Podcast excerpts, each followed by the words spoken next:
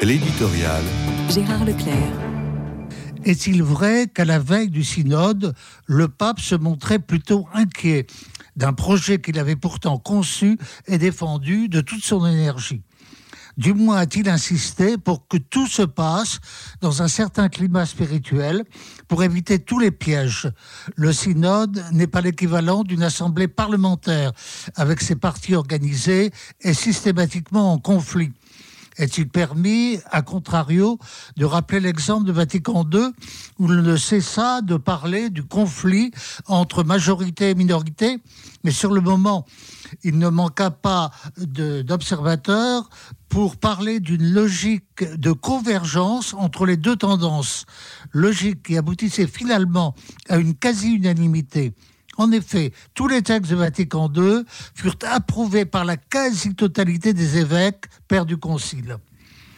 On aurait de quoi s'inquiéter si une telle logique n'intervenait pas au cours des deux sessions de ce synode. Ce serait la marque d'une division vraiment alarmante. François entend aussi combattre les processus de durcissement idéologique Qu'est-ce que l'idéologie? Sinon une forme d'émancipation de la réalité au profit de reconstruction intellectuelle impérative et voulant s'imposer comme telle. Sans doute, même dans l'Église cohabitent des sensibilités différentes. Elles s'expriment forcément durant le synode. Mais il importe qu'elles ne tournent pas aux glaciations idéologiques. Et par ailleurs, l'Église ne se comprend pas indépendamment de la règle de la foi qui éclaire ses choix, ses décisions. Le pape encore est intervenu sur ce terrain en répondant aux objections de quelques cardinaux inquiets. Il y a un développement de la doctrine chrétienne, mais ce développement, comme l'a montré le cardinal Newman, est de nature homogène et non dialectique.